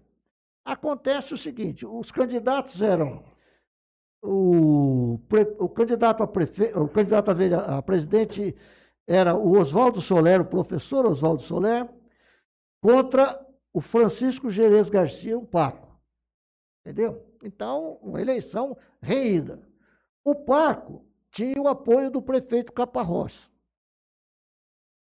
E aconteceu o seguinte: no dia da eleição, todo mundo achava que o Paco ia ganhar. Entendeu? E todo já prepararam a festa. Para comemorar a vitória do Paco. Muito bem, aí chegou na hora da eleição, na hora do vamos ver, os votos do Paco não apareceram, foram tudo para o Soler. Ficou oito votos para o Soler contra eh, cinco votos. O Soler deu um couro no Paco. Muito bem, o que, que aconteceu? A festa já estava pronta para comemorar a festa, o Paco, a vitória do Paco. Aí então teve a festa do Soler Legitimamente vencedor e a a festa. festa do perdedor. do perdedor. Acontece o seguinte, presta atenção. A moral dessa história é interessante. Tinha mais vereador na festa de quem perdeu do que quem ganhou, vocês entenderam? E votação secreta. Votação secreta. Muito bem. Aí o que, que aconteceu? Olha só. Teria que ter mais gente na festa do, do Soler, não é isso? É. Mas não, estava todo mundo na festa do Paco. Quer dizer que. E todo mundo falou que votava no Paco e os votos não apareceram. Aí eu fui chamado na época. Eu estava na Câmara na época. Eu fui chamado para questionar isso. Eu fiz uma petição, então, ao, ao Ministério Público, na época, se eu não me engano, dizendo que houve fraude na eleição. Porque todo mundo está dizendo que votou votou. no Paco e os votos não apareceram, apareceu. foram tudo para o Solar, como é que faz? Aí, né? O promotor, na época, mandou, fez a seguinte, foi lá, uma razoada, e disse, gente, toma juízo, não vem encher o saco do Ministério Público, essas coisas. Rapaz, deu uma, deu uma... Você entendeu como é que é o Uhum. negócio? Porque não tem, não, tem, não tem cabimento um troço desse, né? E não conseguimos mudar nada. E até hoje ninguém Até sabe. hoje ninguém o povo sabe. tudo morreu, ninguém ré do Não! pé. Os vereadores assinaram o documento que foi para o Ministério Público lá, dizendo o seguinte, que tinha votado no, no Paco. Você está entendendo? E os votos não apareceram, apareceram tudo para o Soler. Você entendeu como é que foi? Então virou uma gozação na cidade. Todo mundo, todo mundo ficou perplexo, porque não conseguia explicar como é que todo mundo assinou aquele documento dizendo que votou no Paco e os votos não apareceram. Depois o povo chegou na boca pequena, se comentava quem, quem, foi os, quem foram os Ah, traidores. depo- depois a gente ficou sabendo quem foi os traidores, né? Mas também não podia provar, né? porque é tudo votação secreta. É. Você tá entendendo? Situação. Então, votação secreta tem essas surpresas. entendeu? Por isso que eu sou favorável à votação aberta. Eu acho que nenhum político pode votar secreto. Todo político tem que votar aberto. É, ser uma norma para todo, para todos os parlamentos, Câmara, Assembleia e Congresso. Tudo voto aberto, Aberto. nenhum tipo de voto secreto, porque o povo precisa saber para onde vai o teu, o seu, o seu candidato, o seu deputado, o seu vereador, o seu senador, tem que saber, ué. E votação secreta é um perigo, Hum. É um perigo, ainda mais Inclusive, nesse assunto, o Dr. Riva Rodrigues, nosso companheiro que já esteve aqui conosco há algum tempo atrás, ele mandou uma mensagem para o senhor. Meu carinho cumprimento especial ao Dr. Francisco Melfi, um sujeito nota 10. E agora, no final, ele conclui, pedindo para a gente respeitar o parlamento, por favor, pois em sessão extraordinária o projeto foi aprovado. A votação foi sete votos favoráveis e três contrários.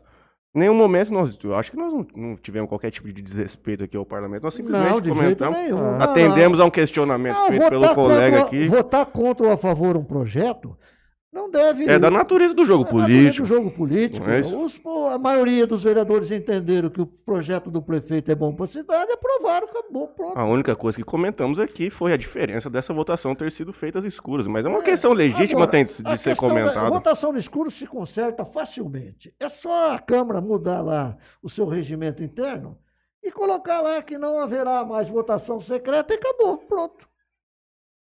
É, É esse isso. negócio da, da sessão secreta aí, eu não. Não, sessão secreta não é, é coisa de filme, né? é, eu não sei. Secreto, assim, agente secreto. realmente. não fica foi- bem, né? Mas vamos até mudar de assunto, então, Vamos pra mudar gente não assunto. continuar Vamos largar pra lá esse polemizando negócio. isso aí. De secreto, isso aqui não é. Um grande abraço pro nosso companheiro Riva, estará aí. Se que, aliás, sempre todos estão convidados para voltarem aqui. é gosto- uma resenha monstra com ele aqui, né? Não, Rapaz, o bicho é. um grande professor. Mas nós saímos daqui, eu e ele aqui pegando fogo, nós dois, hein? Você lembra? Riva? É, o Rio Foi. Foi, foi, foi, foi, foi, foi. Um bom vereador, Foi. entendeu? um bom empresário. Gente boa. Sim. Gente Contribui pra Jazz há muito tempo. Gente muito boa. Juninho, continue na sua pauta. Vamos lá. Doutor, o que, que o senhor acha? O que, que você espera? O senhor acha não? O que, o que o senhor espera de Jales daqui cinco anos? Olha, primeiro é o seguinte: a primeira coisa que nós temos, a nossa expectativa agora deve ser vencer a pandemia. Sim. né? Isso é o artigo primeiro, é a prioridade absoluta. Nós temos que resolver essa questão. Vacinar todo mundo, entendeu? E continuar vigilante. Primeiro aspecto, vencendo essa, essa dificuldade, que é enorme, eu acho que Jales eh, vai ter que continuar. A cidade está crescendo, eh, os empresários estão investindo. eh, vamos ver se nós conseguimos gerar mais empregos, né? Nós precisamos disso. Porque é o seguinte, se a gente vive num país que as decisões não estão no município. As decisões estão lá em cima, lá em Brasília. Entendeu? Então, tudo que eles fazem de bom repercute bem aqui. Tudo que eles fazem de mal lá repercute mal aqui. O município precisa de mais dinheiro, entendeu? Para poder crescer, a prefeitura precisa investir. Outra coisa, nós precisamos acabar com esse paternalismo. É, hoje o cara vota no deputado, ele vota num deputado, porque o deputado vai trazer coisa para Jales, tanto federal como estadual. Deputado não foi eleito para trazer coisa para lugar nenhum. O dinheiro, o dinheiro do Tesouro na- do Brasil inteiro tem que ser distribuído conforme o número de habitantes. Isso é democracia. Não pode mandar mais para um e menos para outro. Emenda parlamentar é uma vergonha. É uma, é uma vergonha. É balcão tal de negócio. Por quê? É uma forma do deputado trazer dinheiro. Para quê? Para cuidar, para a sua aldeia. É, Você entendeu? Aquele deputado deu isso. Ué, o dinheiro não é dele, como é que ele deu? É, o deputado. trou- Não é isso. Nós temos que votar em deputado, senador e deputado federal para o cara melhorar o país como um todo. Mas não para ele mandar emenda para cá. 100, ri- 100 mil para isso, 200 mil para isso. Não. A distribuição do, do dinheiro público tem que ser per capita. Ou Uhum. seja, tem 50 mil habitantes, nós vamos mandar para os 50 mil habitantes. Tem 20, manda para 20, manda. Tem cabimento o cara mandar um milhão para uma cidade de mil habitantes? E, e não mandar para uma de 10 mil habitantes? Não tem. é des- então eu tenho visto. O cara fala, não, vamos votar no cara porque o cara vai trazer. Não. Então você não sabe nem por que você está votando. Porque é o seguinte: deputado e vereador e senador é para fazer, para legislar, para fiscalizar, entendeu? Não é para trazer dinheiro para o município. O dinheiro tem que vir naturalmente, segundo o nosso, a nossa população, para a saúde, para a educação, você entendeu? Para o lazer, para tudo, proporcional. É proporcional. Não, não presente. Então é uma forma deslavada essa é a minha opinião pessoal. Agora eu estou falando como, como eu penso. Uhum. do cara comprar voto. É, eu, É. eu Você acho. está entendendo? Isso é uma compra vergonhosa de voto. Então, quando eu vejo falar que o deputado vai fazer uma emenda para. E outra coisa, é uma forma indireta do governo, do poder executivo, comprar deputado. Sim. Eu vou te mandar dinheiro para você mandar para. Você entendeu? Você votar a Pro teu favor. curral eleitoral. É. Eu acho Então, emenda parlamentar num país sério não pode existir. Não pode existir. É uma vergonha. Essa é a minha opinião, opinião pessoal. Eu acho que se nós quisermos ter um país justo, democrático, onde o dinheiro vai atender a todos, emenda parlamentar tem que ser execrada, tem que ser eliminada, na minha opinião. Eu acho que é muito inteligente o o senhor está dizendo, mas eu vou falar uma coisa pro senhor. É mais fácil o mundo começar de novo do que esse povo perder esse capital político Não, que eles tá têm, certo. mano. Não, não. É. Eu ainda- Puxa, é triste demais. Eu ainda tenho esperança, apesar da minha idade, eu ainda tenho esperança de ver um Brasil assim mais, mais decente. Eu acredito que a saída é a educação. A gente tem que fomentá-la de Não, cada vez exatamente, mais. mas o dinheiro tem que mandar dinheiro para a Uhum. educação, ué. Aham. Tem que mandar dinheiro para a saúde, tem, ué, é dinheiro. O cara fala, precisamos de educação, mas educação se faz com dinheiro. E o dinheiro de quem que é? O dinheiro é do povo, só. Tem que ser bem gasto, Exatamente. não é isso? Exatamente. Então vamos lá. Eu, eu, eu, sou, eu sou simples naquilo que eu falo, mas porque se eu, for- se eu começar a complicar a coisa, as pessoas não vão entender direito. Então, eu, eu- na verdade, eu estou querendo falar para as pessoas mais simples entenderem. Porque o, o eleitor mais simples é a grande maioria do nosso povo. Sim. Entendeu? Nós, precisamos parar de enganar o povo naquilo que a gente fala. Falo. Então nós temos que fazer o quê? Falar de forma que o povo entenda. E como é que nós falamos do- da, da forma que o povo entende? Falamos a língua do povo. Nós temos que falar com simplicidade. É assim, assim, assado e ponto final. Na maneira de contos, de uma maneira concisa e inteligente.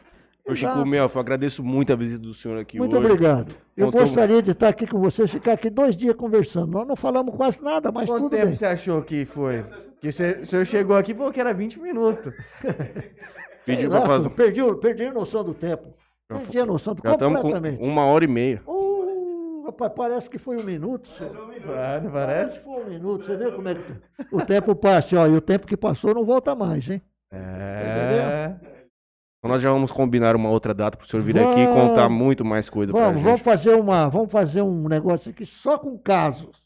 Ah, É o que eu gosto. Aí, que, que- aí nós vamos fazer o seguinte. Sem citar nome de ninguém. Vamos Esse só. é isso. Vamos casos, nós vamos contar aqui um monte de casos que tem. Eu vou selecionar alguns, aí eu vou preparar. É que hoje também eu, Não, mas conta só um. O senhor não contou. eu, eu conta fui, um. eu fui pre- pego de su- surpresa. Você entendeu? Eu não sabia que ia ser assim. É, Bem é, tranquilo. é- essa salada. Isso aqui É, foi uma é, saladona. é, Isso é uma saladona. Entende? Então, na próxima eu vou ser mais específico. Prometo para você. Mas conta uma. Não, Conta. não, eu não tô. Agora, com que caso que eu vou contar? Não, não, não. Outra coisa, eu vou ter que soltar de avião, já te falei. Ah. Gente, agradeço todo mundo que esteve aqui com a gente hoje. Participação sempre muito importante da galera. Agradeço ao Juninho também, ao senhor, especialmente ao Kiko, que levou o convite pro senhor. Obrigado. muito Ele não, não quer vir conversar aqui. Sabe qual que é o apelido dele? Ah, É o Mark Zuckerberg Jalesense. tá bom. Ele não quer, ele não, não quis vir. A gente já Ah, chamou ele pra vir ele- aqui. ele- Ele, ah, eu sou Não, o cara ele que é fica ali assim, atrás. Você entendeu? Não, cada um tem, o- né? Sim, claro. Sim. claro. É, o ca- É. a pessoa mais, é, mais fechada, tem outras pessoas que é Claro, mais claro. Espontânea, essas coisas todas, entendeu? Eu gosto assim, ó, um- uma rodinha de amigo, um vai conta um caso, o outro conta outro, e a coisa vai esquentando, você sabe, né? Vai ficando boa, né? É A isso gente que eu- pode chamar, a gente chama mais um, mais um companheiro do senhor. É? isso, pode Quem que é um outro causeiro? Ó, vou contar uma, uma vez, uma vez na Rádio Cultura, na Rádio Cultura nós, eh, chegou um, um pessoal novo aí, e o cara falou, ah, Chico, eu preciso aumentar minha audiência aqui. E você tem alguma novidade? Eu falei, ah, eu não tenho, mas se eu puder te ajudar em alguma coisa tal, e conversa vai, conversa vem, eu, eh, ele me encomendou um programa. É, eu falei, ó, você arruma um, um apresentador bom, que eu vou só comentar, tá?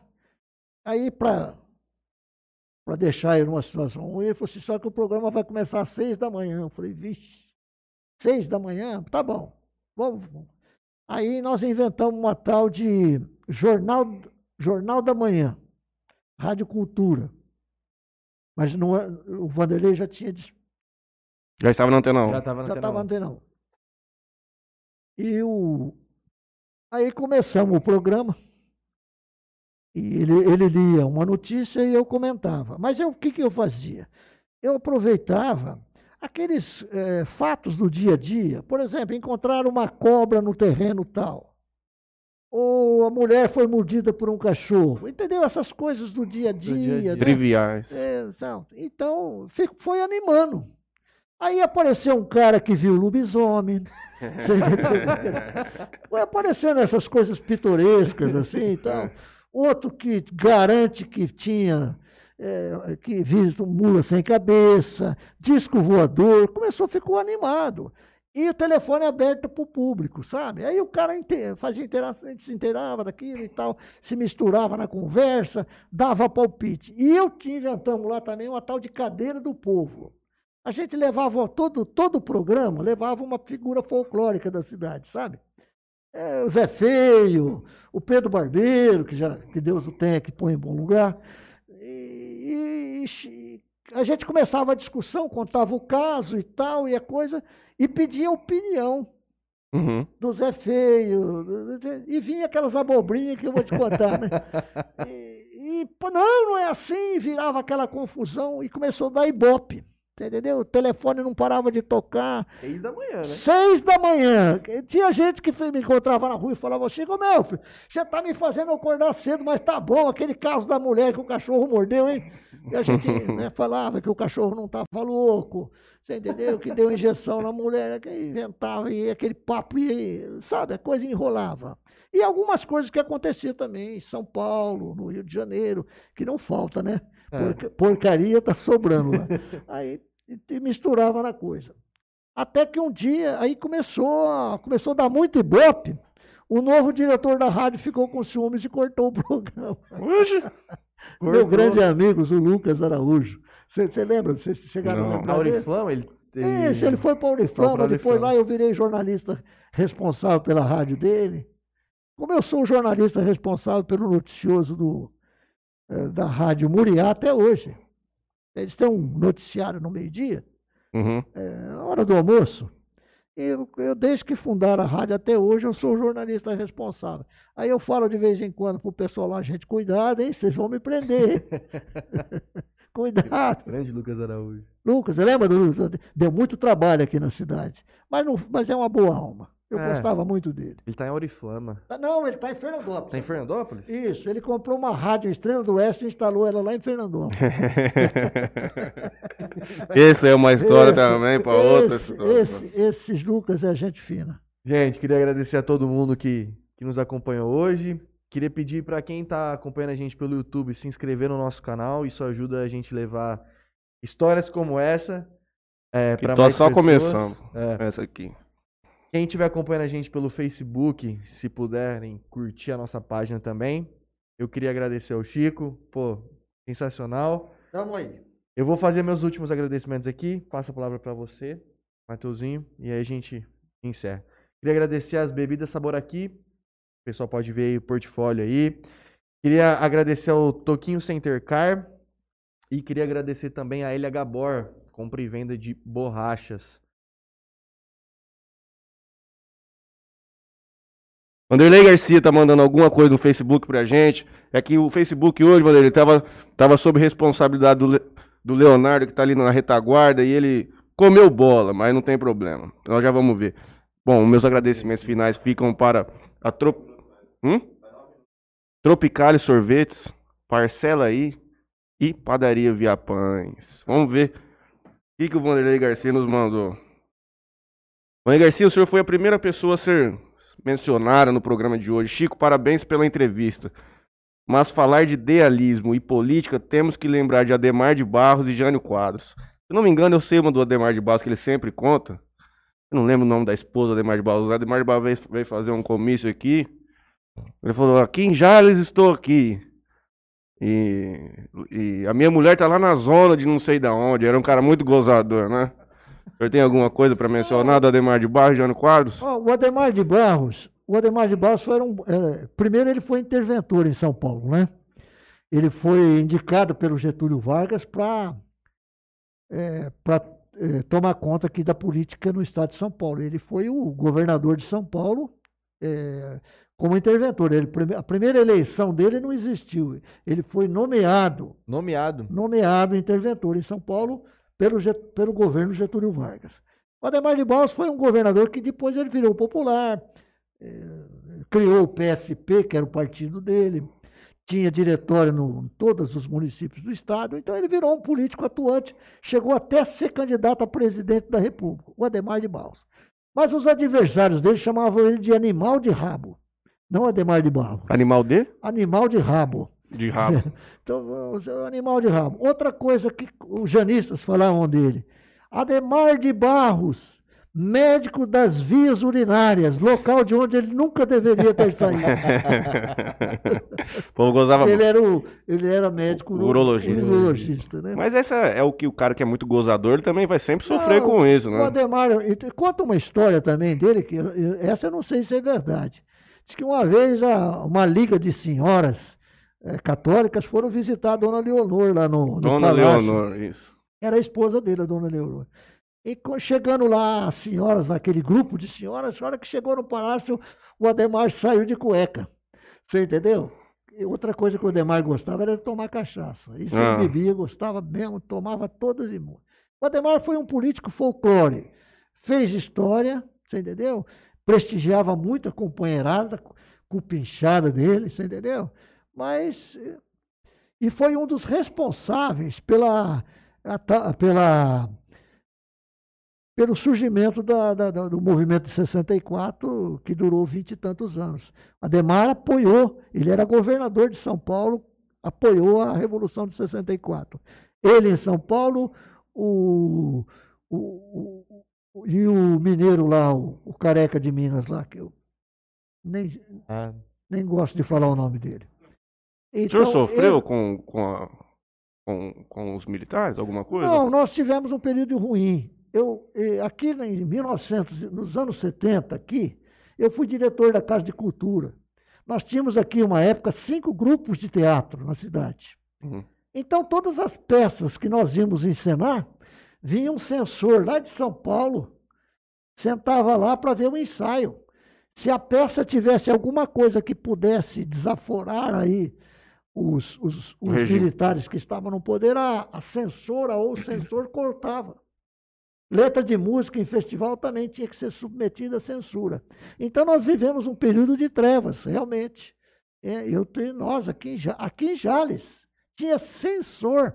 caramba. A, a peça de teatro era submetida à censura. Olha só, como se os nossos artistas locais aqui, amadores, Tivesse qualquer forma de pudessem influência. subverter a ordem nacional. Então chegava a ser ridículo esse momento que nós vemos.